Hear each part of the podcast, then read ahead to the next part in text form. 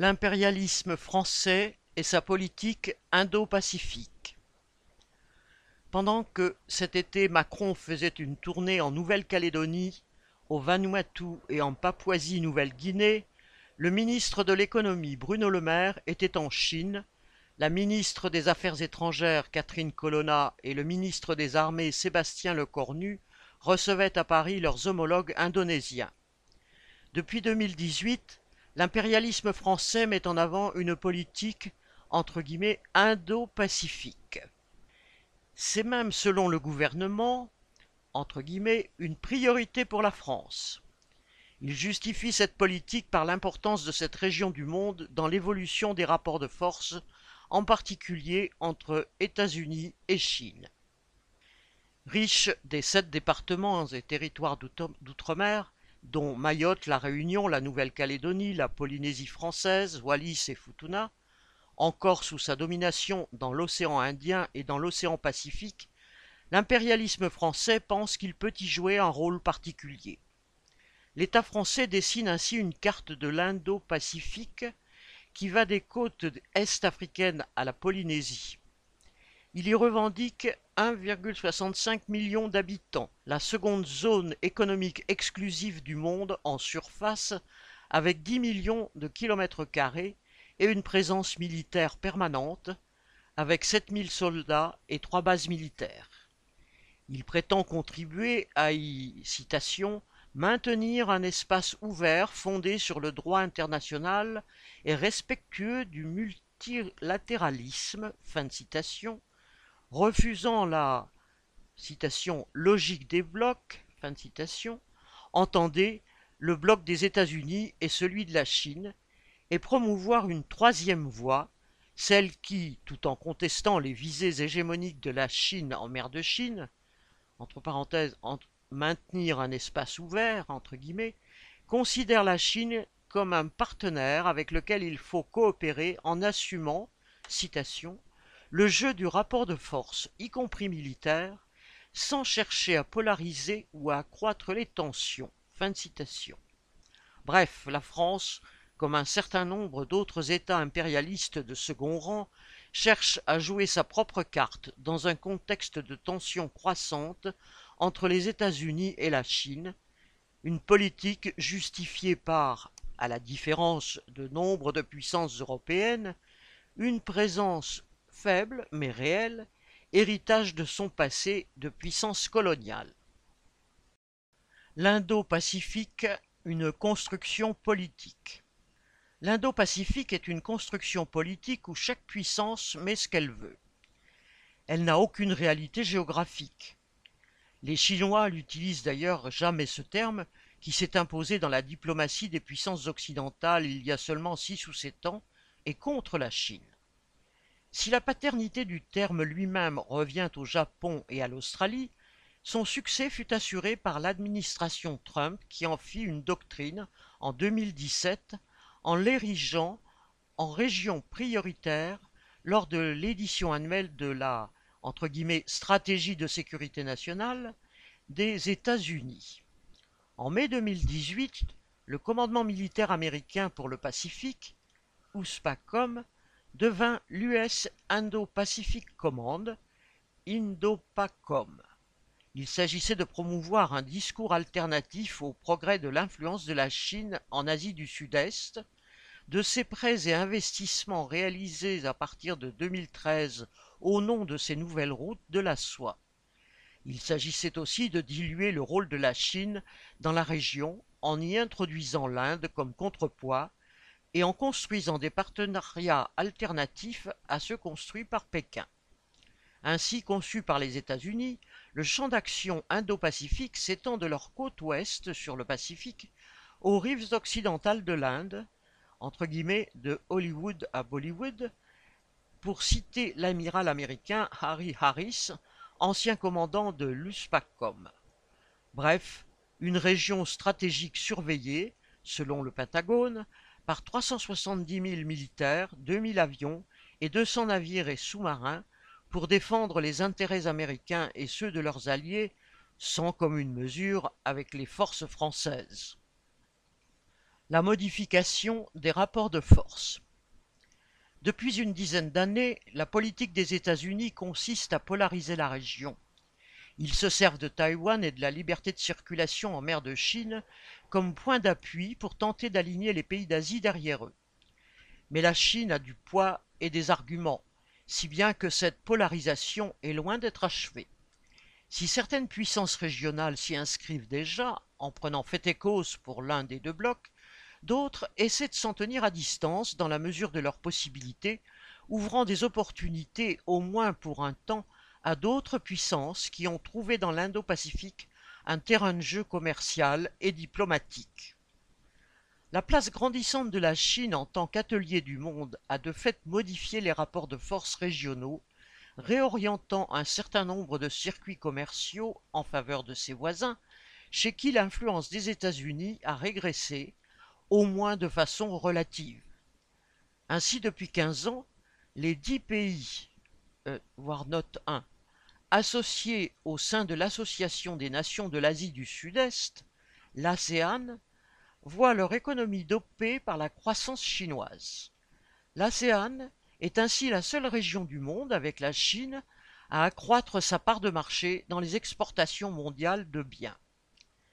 La guerre commerciale entre les États-Unis et la Chine, qui s'est aggravée en 2017 avec la mise en place de tarifs douaniers, a eu pour effet de renforcer ces mêmes capitalistes de l'ASEAN. Leurs États ont accueilli toute une partie des usines de fabrication finale qui étaient implantées jusque-là en Chine et qui, parce que leurs produits partaient de la Chine vers les États-Unis, étaient frappés par les nouveaux droits de douanes américains. Le Vietnam, l'Inde et Taïwan apparaissent comme les grands bénéficiaires de la hausse des tarifs douaniers. Par exemple, Quanta Computer, connu pour être le principal fabricant des ordinateurs d'Apple, a inauguré en avril une nouvelle usine dans le nord du Vietnam. Foxconn, autre fournisseur d'Apple, a quant à lui dévoilé un projet également dans le nord du Vietnam, avec un investissement de 300 millions de dollars et 30 000 emplois. Outre les droits de douane prohibitifs et la pression des clients américains, inquiets de voir la guerre commerciale entraver leur chaîne d'approvisionnement, la faiblesse des salaires vietnamiens, deux fois inférieurs aux salaires chinois, engage les firmes taïwanaises et chinoises à y délocaliser une partie de leurs usines. Les investissements taïwanais en Chine se sont réduits de 10% entre le premier trimestre 2022 et celui de 2023. Dans le même temps, ceux destinés aux pays d'Asie du Sud-Est et à l'Inde se sont accrus de près de 500%, voire note 2. Le Vietnam et Taïwan sont bien incapables, ne serait-ce que par les effectifs de leur prolétariat, de remplacer la Chine comme atelier du monde. Mais les capitalistes chinois ou étrangers peuvent voir dans ces délocalisations, à proximité des frontières chinoises, une opportunité pour contourner les tarifs douaniers en y implantant leurs usines d'assemblage final pour des marchandises dont les composants restent fabriqués en Chine. Ces transactions sont facilitées par l'accord de libre-échange entré en vigueur en 2022 entre les pays de l'ASEAN, la Chine, le Japon, la Corée du Sud, l'Australie et la Nouvelle-Zélande. Cet accord de partenariat économique régional global ou RCEP, Regional Comprehensive Economic Partnership, a permis de constituer la plus grande zone de libre-échange au monde, couvrant 30% des richesses produites sur la planète. La Chine continue donc de jouer un rôle important dans les économies des pays de l'ASEAN. En 2022, elle y a exporté 600 milliards de dollars de marchandises et en a importé 400 milliards. En 2021, le commerce des pays de l'ASEAN avec la Chine était deux fois supérieur à celui avec les États-Unis. Les zones de libre-échange ne sont pas forcément une mauvaise chose pour les États-Unis, même s'ils n'en sont pas membres. Ainsi, le marché unique de l'Union européenne leur a permis d'accéder à un marché unifié de 500 millions de consommateurs. Tout dépend des mains entre lesquelles s'accumulent les profits et donc des rapports de force entre les différentes bourgeoisies dans ce qu'elles appellent la chaîne de valeur, entre guillemets, c'est-à-dire dans l'appropriation de la plus-value produite par les travailleurs. La bourgeoisie chinoise, fournisseur non plus seulement de main-d'œuvre dans ses ateliers de sous-traitance, mais aussi de produits finis, d'automobiles, de téléphones, capables de grands travaux, y compris à l'étranger, est de plus en plus en concurrence avec une partie de la bourgeoisie américaine. La Chine cherche à gagner et à asseoir ses positions au travers des relations qu'elle tisse avec ses voisins, afin de faciliter ses affaires et de faire progresser sa puissance militaire et diplomatique. Symétriquement, le renforcement des relations entre les États-Unis et un certain nombre d'États de la région est une des composantes de l'endiguement économique, diplomatique, militaire opéré par les Américains contre la Chine. Les manœuvres américaines Mis à part les pays qui sont considérés comme alliés de la Chine, Cambodge, Laos, on peut distinguer dans les pays de la région ceux qui, comme l'Australie, le Japon, la Corée du Sud, les Philippines, ont des accords de sécurité et de défense avec Washington et les autres pays, l'Inde et une partie des États de l'ASEAN comme l'Indonésie, la Malaisie, Singapour, le Vietnam, avec qui les relations sont plus complexes. Les États-Unis cherchent à s'appuyer sur les premiers, les fidèles, pour entraîner les autres afin de les gagner à leur politique anti-chinoise. Mais rien n'est acquis et les États-Unis doivent se battre pour maintenir leur position. Ainsi, avant qu'un Marcos, fils du dictateur pro-américain des années 1980, n'en reprenne les rênes, les Philippines ont eu pendant quelque temps des relations ambiguës avec la Chine et la Thaïlande, autrefois considérée comme alliée des États-Unis, achète maintenant ses armes en Chine et fait avec elle des exercices militaires conjoints. Pour contrer la Chine, les États-Unis ont développé des organisations spécifiques comme le QUAD, le dialogue quadrilatéral pour la sécurité, en anglais Quadrilateral Security Dialogue, fondée en 2008 mais réactivée en 2020, qui associe les États-Unis, le Japon, l'Australie et l'Inde. Cette alliance est vue explicitement comme une manœuvre d'endiguement de la Chine, associant l'Inde aux alliés traditionnels des États-Unis. Alors que la Chine est accusée de vouloir s'approprier Taïwan et la mer de Chine méridionale, la principale voie de communication commerciale au monde, les objectifs affichés du Quad sont la défense d'un Indo-Pacifique libre et ouvert et la liberté de circulation en mer de Chine. Alors que depuis 1992, les armées américaines et indiennes se retrouvent régulièrement dans des exercices militaires, en novembre 2020, le Quad a élargi ses exercices aux frégates et hélicoptères des marines australiennes et japonaises. Si cet engagement indien aux côtés des États-Unis est réel, il ne s'agit pas pour New Delhi de se joindre à eux dans un alignement unilatéral. L'Inde joue sa propre partition. Avant la guerre en Ukraine, le premier fournisseur d'armes de l'Inde était la Russie, et l'Inde n'a voté aucune résolution des Nations Unies condamnant l'agression russe. Si le Quad n'est pas officiellement une alliance militaire, c'est parce qu'en Inde, qui se dit non alignée depuis son indépendance en 1947, une telle alliance serait politiquement difficilement acceptée. Mais avec le Quad, les États-Unis s'assurent de ne pas avoir l'Inde contre eux, mais avec eux, d'autant plus que les points de friction entre l'Inde et la Chine sont multiples, à la frontière du Ladakh dans l'Himalaya, avec le Pakistan allié de la Chine, et sur le terrain commercial et industriel, depuis que l'Inde a été citée comme position de repli possible pour les entreprises installées en Chine. L'AUKUS pour Australie, United Kingdom, USA est une alliance plus classique entre puissances impérialistes. Formée fin 2021, en renouvellement d'un accord datant de 1951, cet accord prévoit une coopération militaire plus poussée dont l'impérialisme français a fait les frais en perdant le marché des sous-marins australiens. La AUKUS s'est formée ouvertement contre la Chine. Ainsi, les sous-marins qui seront finalement fabriqués par les États-Unis seront à propulsion nucléaire et seront en mesure de naviguer le long des côtes chinoises. Interopérables, ils seront à la base d'une force maritime commune. L'AUKUS est pour le reste du monde le gage de l'investissement de l'impérialisme dans la région face à la Chine.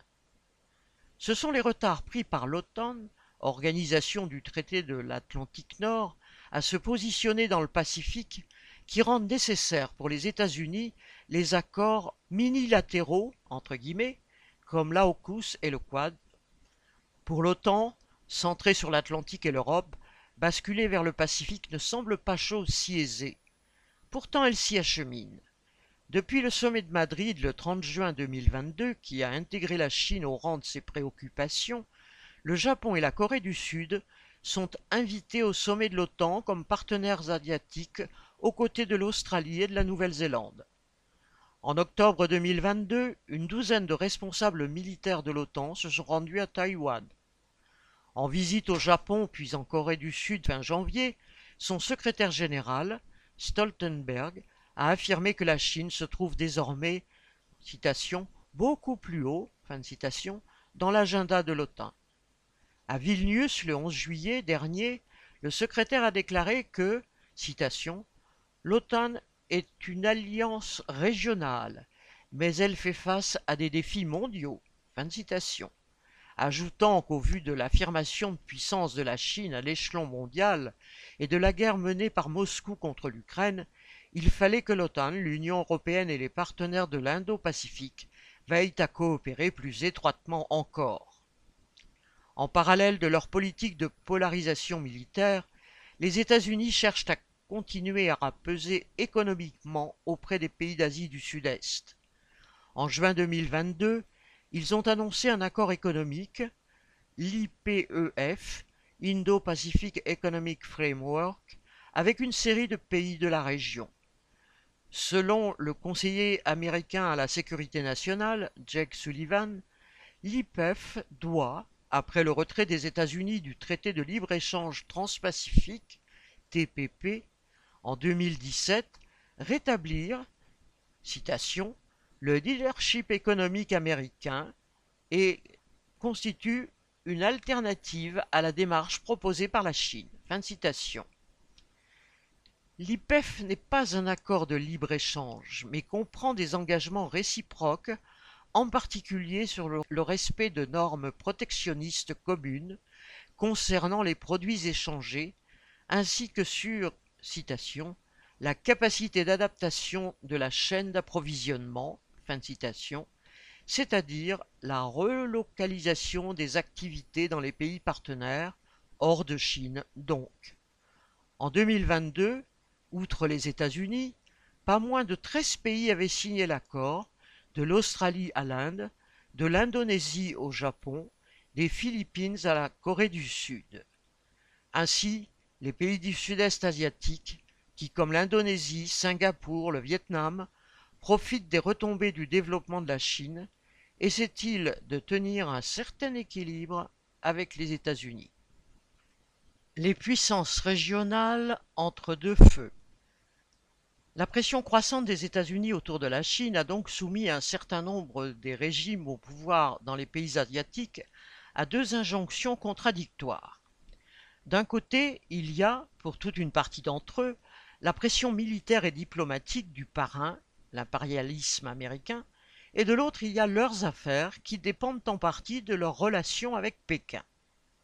Au fil des ans, le Japon est devenu, tout en conservant sa constitution pacifiste, une puissance militaire, mais une puissance somme toute moyenne, dont la position est soumise à ces injonctions contradictoires.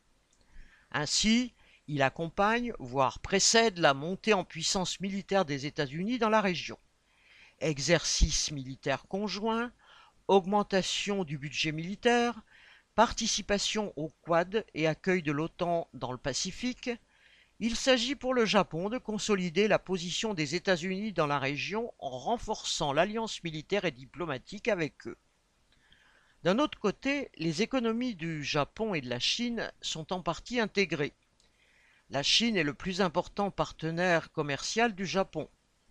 Aussi cherche-t-il en même temps qu'il renforce ses liens avec les États-Unis à renforcer la coopération économique avec la Chine, par exemple en signant le RCEP en novembre 2020.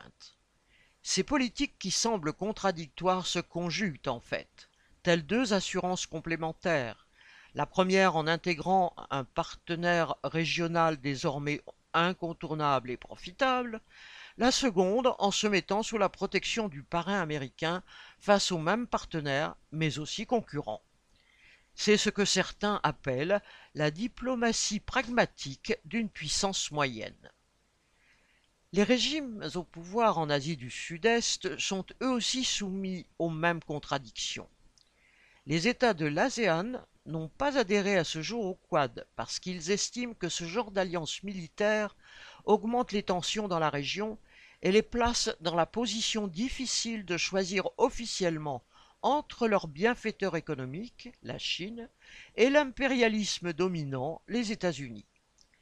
Car si la Chine est une menace sur Taïwan et en mer de Chine méridionale, elle est aussi une opportunité pour les bourgeoisies nationales de l'Asie du Sud-Est. Comme l'a dit le Premier ministre de Singapour, Lee Hsien Loong, en 2020, citation, Les pays asiatiques ne veulent pas être forcés à choisir entre Chine et États-Unis.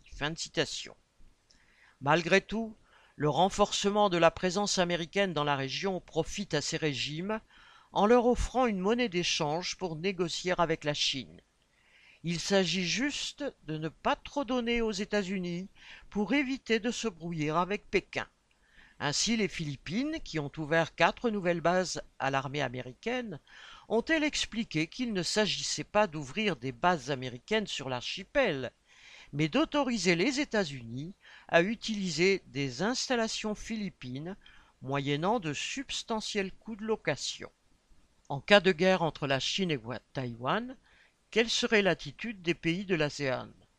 Malgré la pression américaine, les dirigeants de l'ASEAN refusent à ce jour de comparer la situation de Taïwan à celle de l'Ukraine.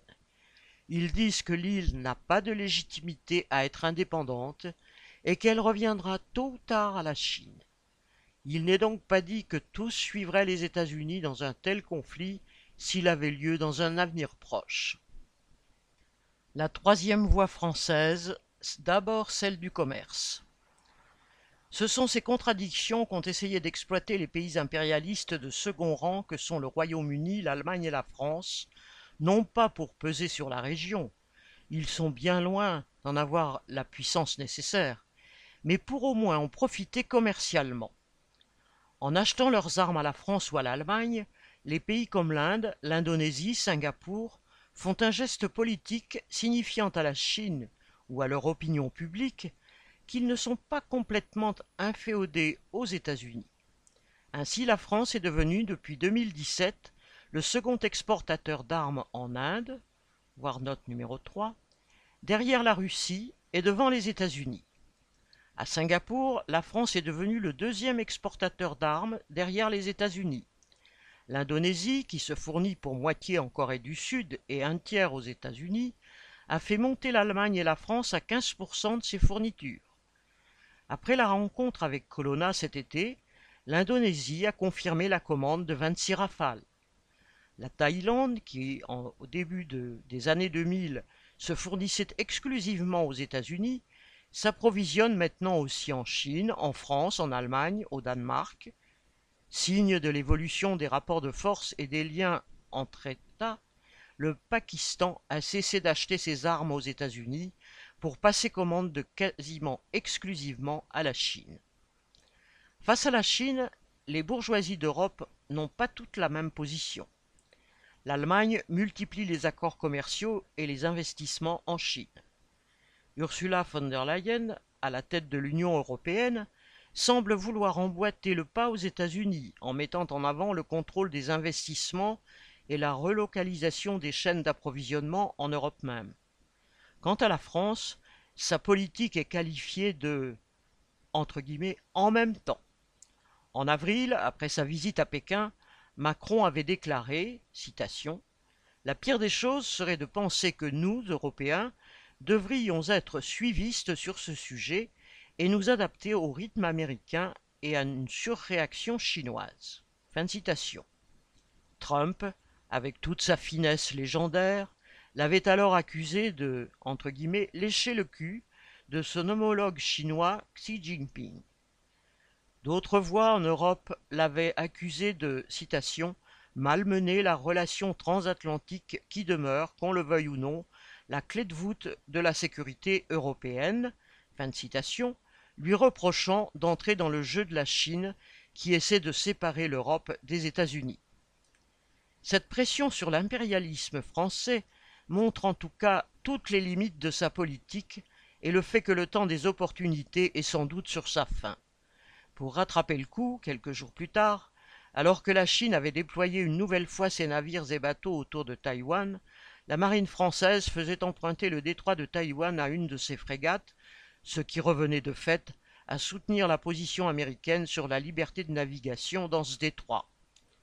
Quelques mois plus tard, en même temps que Macron dénonçait de façon unilatérale la Chine impérialiste entre guillemets et prédatrice dans les îles du Pacifique, dans son discours du 27 juillet au Vanuatu, le 28 juillet, son ministre de l'économie, le maire, était en même temps, entre guillemets, en Chine pour discuter affaires, notamment pour le compte d'Airbus et de l'industrie des cosmétiques. La politique de l'impérialisme français, comme celle avec ses variantes de l'impérialisme allemand, est celle d'une puissance de second rang, d'une puissance moyenne qui profite des opportunités pour faire du commerce, pour placer les produits de ses capitalistes en particulier au travers de Dassault, Thales et Naval Group, des entreprises liées entre elles et à la famille Dassault. La troisième voie, qui prétend faire de l'impérialisme français une puissance d'équilibre, est donc surtout une posture commerciale et qui n'est pas sans aléas, comme l'annulation de la vente des sous-marins à l'Australie l'a rappelé. Quant au terrain militaire et diplomatique, celui qui est au final décisif, l'impérialisme français se range sans hésiter derrière l'impérialisme américain. La guerre en Ukraine en est une illustration. Elle va, conjointement à la montée en puissance de l'OTAN dans le Pacifique, alourdir la pression pour un alignement complet des puissances moyennes occidentales ou asiatiques derrière les États-Unis. La participation de l'armée française aux exercices militaires conjoints organisés par les États-Unis dans le Pacifique montre déjà la position de fond de l'impérialisme français. Personne n'imagine une minute des exercices conjoints avec la Chine.